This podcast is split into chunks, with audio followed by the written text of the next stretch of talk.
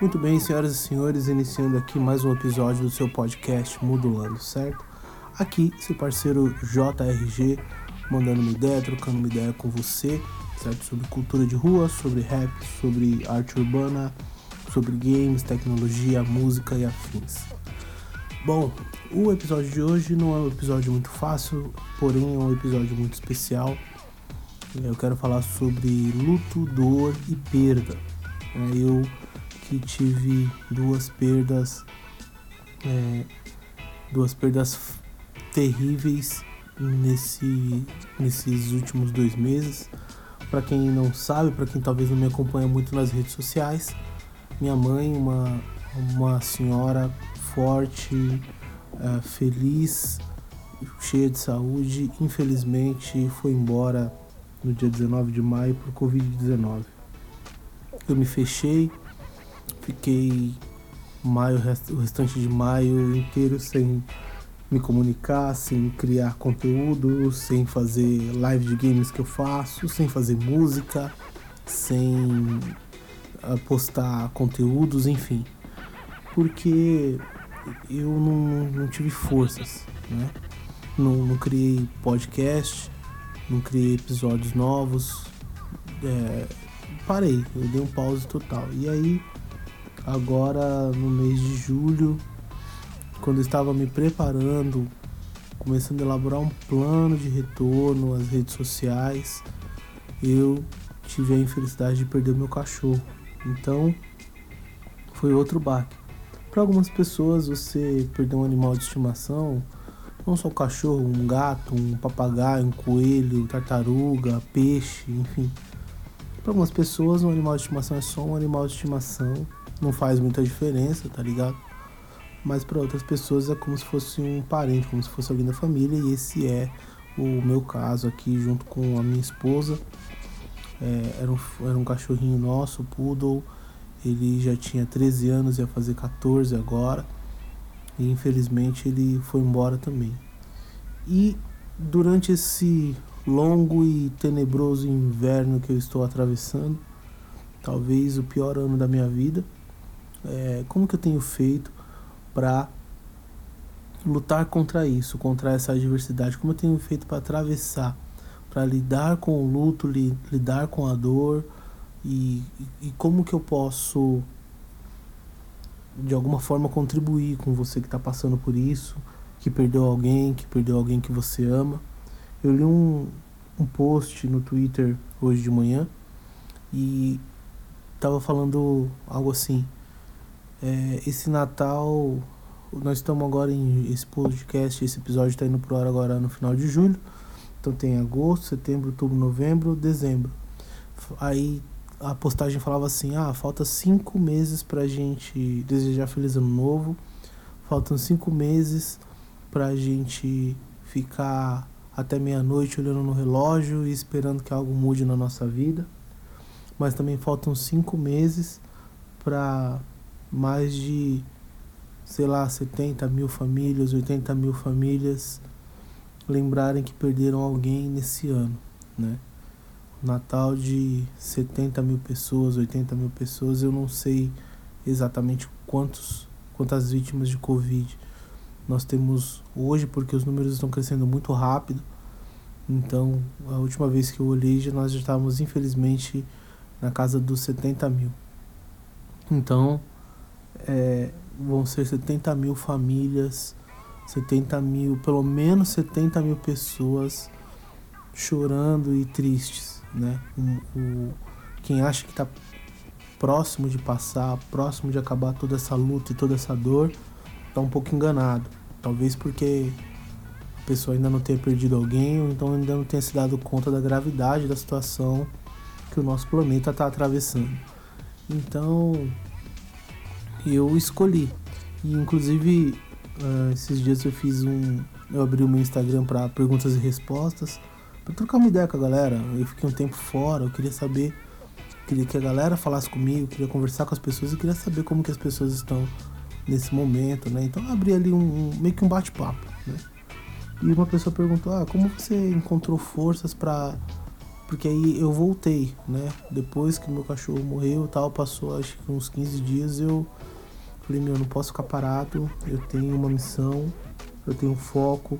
Existem pessoas que precisam ser alcançadas, porque eu, a cada pessoa, a cada familiar meu que eu vejo que carece de amor e salvação, eu penso que há um familiar de alguém, que há alguém que também carece desse amor e dessa salvação, tá ligado?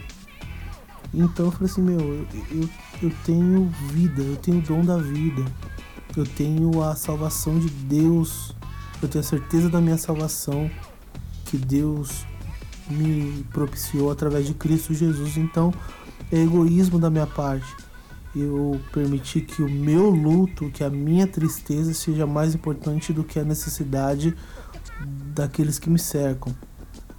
E quando a gente faz uma música, quando a gente faz um vídeo, quando a gente cria um áudio desse, um, um canal desse de comunicação, é muito importante porque é, não é um.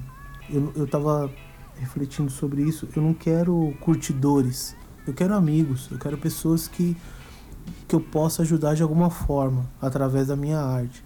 Se a minha música te fez sorrir um momento, dançar um momento, se a minha música te fizer refletir um segundo na tua vida e te motivar a buscar algo melhor, algo maior, ou, ou se a minha música puder, é, puder te proporcionar, proporcionar um momento bom, um momento de felicidade, eu, eu fico contente por isso. A gente distribui a música gratuitamente por amor às pessoas e por amor à vida e por amor a, a Cristo. Então eu não podia colocar esse sentimento de egoísmo acima da, do bem maior. Falei assim: não, eu tenho muita coisa para falar, eu tenho vivido isso, eu tenho atravessado isso, e nada mais justo do que eu compartilhar com as pessoas que têm acompanhado o meu trabalho, que têm me ajudado, que têm, eh, de certa forma, se alegrado comigo nas minhas vitórias e se entristecido comigo nos meus dias maus. Então, eu falei assim, não, eu preciso erguer a cabeça, eu preciso juntar os meus pedaços, como diz o Brau, junto os seus pedaços e desce para a arena. Então eu tive que juntar meus pedaços e falar assim, ó, vou fazer a coisa acontecer. Então eu dei um reset no meu Instagram, arquivei todos os posts, zerei o Instagram e criei tudo novo. Eu fui lá e simplesmente eu arquivei as postagens mais antigas, eu deixei ele de uma maneira totalmente renovada. Por quê? Porque é um momento totalmente novo, porque todas as coisas se fizeram novas e é isso que a gente tem que fazer a cada dia. Buscar se renovar, buscar avançar e buscar se reinventar. Então é, eu fui e recriei tudo praticamente, né? E a gente tem uma uma missão, né? Uma missão a fazer. E eu, eu, eu não posso ser egoísta a esse ponto de não compartilhar aquilo que eu tô passando, porque talvez hoje você tá ouvindo esse podcast, não sei, voltando do trabalho, uh, indo para academia, treinando, uh, pensando em algum trabalho que você tem que fazer, ou um momento relax na sua casa, ou então às vezes você tá ouvindo isso aqui só pra, ah, vamos ver o que, que, esse, que, o JRG tem pra falar, vamos ver se ele é tudo isso, vamos... enfim, eu não sei qual o motivo pelo qual você chegou nesse podcast. Só que se você estiver ouvindo essa mensagem e conhecer alguém que precise, alguém que perdeu alguém importante, transmita essa mensagem para essa pessoa, porque essa pessoa talvez esteja precisando nesse exato momento de uma palavra amiga, de trocar uma ideia, tá ligado? E a gente tá aqui para esse tipo de, de trampo, para esse tipo para esse tipo de necessidade. Beleza? Então assim, a, a dor ela é muito forte. Muitas pessoas me ligaram, muitas pessoas entraram em contato comigo, amigos novos, amigos velhos, pessoas que eu não falava há um tempo. É, muitas pessoas me surpreenderam com as suas atitudes, em relação às condolências pela perda da minha mãe. E isso me surpreendeu de uma maneira positiva, muito, muito positiva, tá ligado? E graças a Deus, assim. E e assim, eu, eu me surpreendi, de verdade. E eu fiquei muito grato, muito grato. Então, eu quero compartilhar com as pessoas o que eu fiz, o que eu tenho feito, né? Para que eu consiga atravessar esse momento de tanta, de tanta dor, certo, galera? Bom, quando a minha mãe faleceu, a primeira coisa que me veio, o primeiro sentimento que me veio, não foi tristeza, aquela tristeza da perda. Essa tristeza, ela, ela acontece um tempo depois, quando a tua ficha cai. Quando a tua ficha cai, que você olha para o teu celular e você sabe que nunca mais ele vai tocar e vai estar tá escrito no identificador de chamadas mãe, mamãe, alguns colocam em inglês, né, mom, mommy. Nunca mais, mano. Nunca mais. Nunca mais você vai ligar para aquela pessoa que você que tinha um prato de comida que você que era teu favorito e vai falar assim: "Ah, tô com vontade de comer sua polenta, mãe". Tô com vontade de comer a batata frita que a senhora faz. Isso não vai existir nunca mais. E eu não tive essa dor logo de cara. Incrível, né? Logo de cara, eu fui tomado por um sentimento misto de um pouco sim da dor da perda, mas muito mais ódio. Eu fiquei com muito ódio. Ódio das pessoas, ódio da sociedade que não levou a sério a questão da pandemia ódio dos nossos governantes, porque virou uma guerra política, virou uma guerra de ideologia, e o povo mesmo tendo que pegar ônibus amontoado por muito tempo sem obrigatoriedade de máscara, e o povo mesmo minguando para sacar 600 reais que o governo federal prometeu. E então eu fiquei tomado por um ódio, porque na minha matemática, minha mãe tinha ido embora pela irresponsabilidade dessas pessoas. Por quê? Porque minha mãe não saiu de casa. Ah, então isso significa que o isolamento não resolve? Não. Significa que quando as pessoas não respeitam o isolamento, muitas vezes quem respeitou acaba pagando com a própria vida. Então você não queira ser um culpado pela morte daquele que não quis brincar de gripezinha, entendeu? Então, o que que acontece? A minha mãe, ela foi embora e eu fiquei com, com muito ódio, muita raiva. Muita raiva, muita raiva. Eu não queria comer, eu não queria falar com ninguém, só falava com a minha esposa e malemar com meu pai, que também sofreu muito, então eu tinha que ser o filho presente.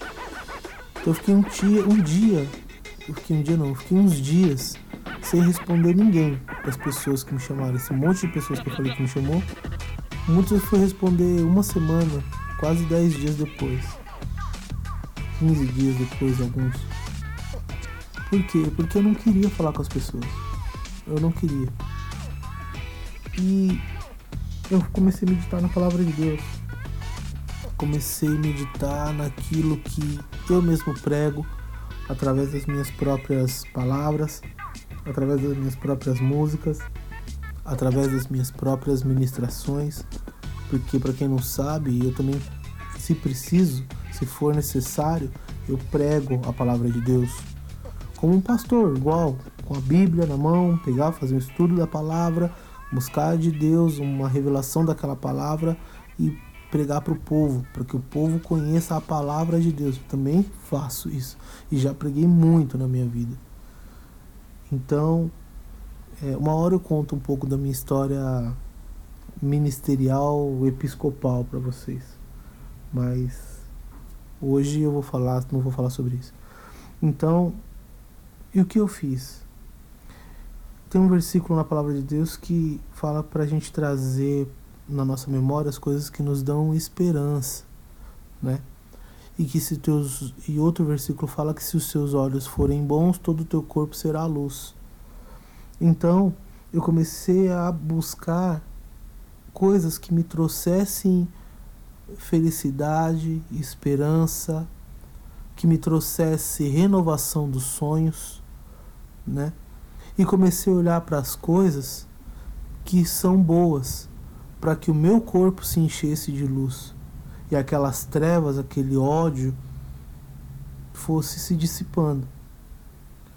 E o que, que eu fiz então? Eu comecei a procurar fotos antigas onde eu cantei e eu é, orei por alguém, tinha uma foto daquela oração, um, um, uma mensagem no inbox de algum testemunho de uma mãe que o filho se converteu.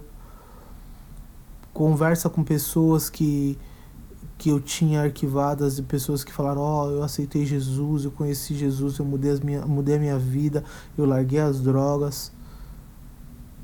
E aí eu comecei a refletir o que minha, no que, que minha mãe me falaria caso ela estivesse viva. Se ela pudesse me falar alguma coisa de como eu deveria atravessar isso, o que ela me falaria?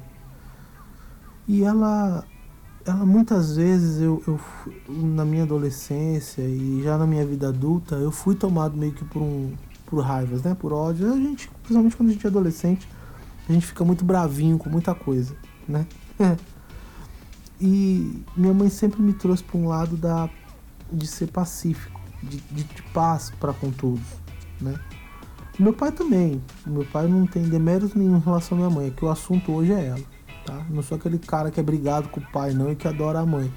Não, meus pais, graças a Deus eu tive pais, eu tenho, eu tive pai e mãe excelente, hoje eu tenho um pai que foi um modelo de homem, modelo de trabalhador, modelo de homem que provê, que cuida da casa, enfim. Claro, ninguém é perfeito, ele tem as falhas dele, minha mãe tinha as falhas dela e eu tenho as minhas falhas. E o que minha mãe fa falaria para mim? Como que ela iria me aconselhar a prosseguir nesse caso. E foram seguindo esses passos, né, de buscar a palavra de Deus. E aí eu comecei a me encher disso, me encher de coisas que me alegravam o coração, músicas, é, artistas que eu gosto de acompanhar, humor, muito, muito, assisti muito vídeo de humor dos humoristas que, que eu gosto que eu dou muita risada. Eu sempre fui uma pessoa que dá risada fácil, sempre fui muito zoeiro. Quem me conhece sabe que eu sou muito zoeiro. E também é uma característica de quem faz freestyle, tem uma sacada muito boa para humor, para pegar aquela aquela característica engraçada do seu adversário no freestyle zoar com aquilo, improvisando e rimando. Então a gente eu acabei me enchendo disso, dessas coisas. E pedi o fundamental, pedir para que Deus enviasse o Espírito Santo dele para confortar o meu coração. E isso sim foi fundamental. Hoje eu lembro da minha mãe, mas eu não choro mais. Eu lembro que nos primeiros dias, se eu assistisse um filme que morresse uma mosca, eu já começava a chorar. Então, hoje eu não choro mais, hoje eu lembro das coisas boas dela de tudo que eu fiz por ela, tudo que ela fez por mim. Né? E, e assim aos poucos eu fui vencendo aí sim a tristeza de ter perdido. Aquele momento que a ficha cai, aquele momento que a, que a dor é mais forte. Então, eu eu fiz isso. Eu me enchi dessas coisas. E parece ser muito superficial, mas não é. Mas não é.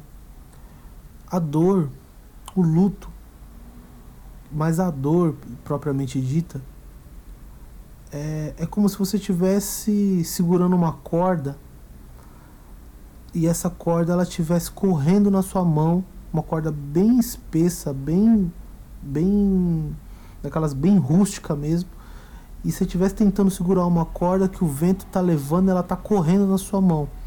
E isso faz esquentar a tua mão, faz queimar a tua pele, mas você não quer soltar. E aí a partir do momento que você percebe que se você soltar, essa corda vai embora, mas a dor vai parar na tua mão, você abre mão, você solta. Né? Ah, às vezes o, o, o canto da tristeza, o canto da dor, às vezes ele é ele, ele se torna uma zona de conforto, ele fica Não, não, não chega a ser aconchegante, porque incomoda. Mas ele. Mas você se acomoda. Ele incomoda, mas mesmo assim você se adapta àquela dor. Como o apóstolo Paulo falou, parece que você tem só um espinho na carne. Você está conseguindo andar, se movimentar, fazer as coisas, mas tem um espinho ali na tua carne. Só que a gente não pode deixar esse sentimento dessa zona de adequação prender a gente.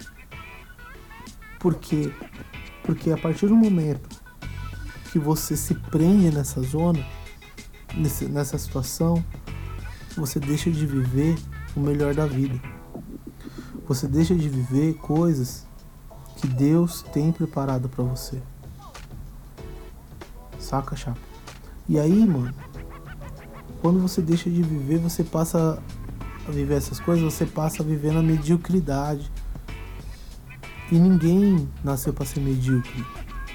Morou? Ninguém nasceu para viver a, no quase. Eu, putz, eu quase consegui. Nossa, eu quase cheguei lá. Ó, eu queria tanto fazer tal coisa, mas essa tristeza não me deixa, mas a, a, a dor não deixa. Não. Eu sei que tem muita gente que que está me ouvindo e não acredita em Deus. Não acredita em Deus. E é teu direito não acreditar, porque até porque a, a sociedade hoje, as pessoas que se dizem porta-voz de Deus aqui nesse planeta, fazem cometem atrocidades dignas de Satanás. Dignas do que o diabo faria, o diabo que a Bíblia diz, que a Bíblia descreve ele faria as coisas que muitos que se dizem representantes de Deus na terra fazem. Então, se você não acredita em Deus, eu não te culpo. Eu não te culpo. Então, por isso que às vezes eu até evito os termos bíblicos. Fala assim, a Bíblia fala, mas Deus diz, mas Jesus falou, porque se você não acredita, isso não vai resolver nada para você. Só que eu tento mostrar para você que o que Deus falou, o que a Bíblia diz, o que, o que Jesus falou, são verdades através das atitudes e através de através da transformação que essas falas desses, desses que eu acabei de mencionar causaram. Eu vou dar um exemplo um pouco mais prático, menos confuso, porque eu sou meio confuso às vezes quando para explicar algumas coisas. Mas digamos assim, se Deus uh, se Deus falar assim, Deus se eu, se eu chegar para você e falar assim, Deus falou que se eu soltar uma pedra no ar, ela vai cair para baixo. Ela vai cair no chão, porque a gravidade vai puxar. Deus falou. Se eu falar assim, Jesus falou que se você colocar a mão no fogo, você vai se queimar. Ah, a Bíblia fala que se você, é, sei lá, se você é, empurrar um, um, um bêbado lá na ele vai capotar. Essas são verdades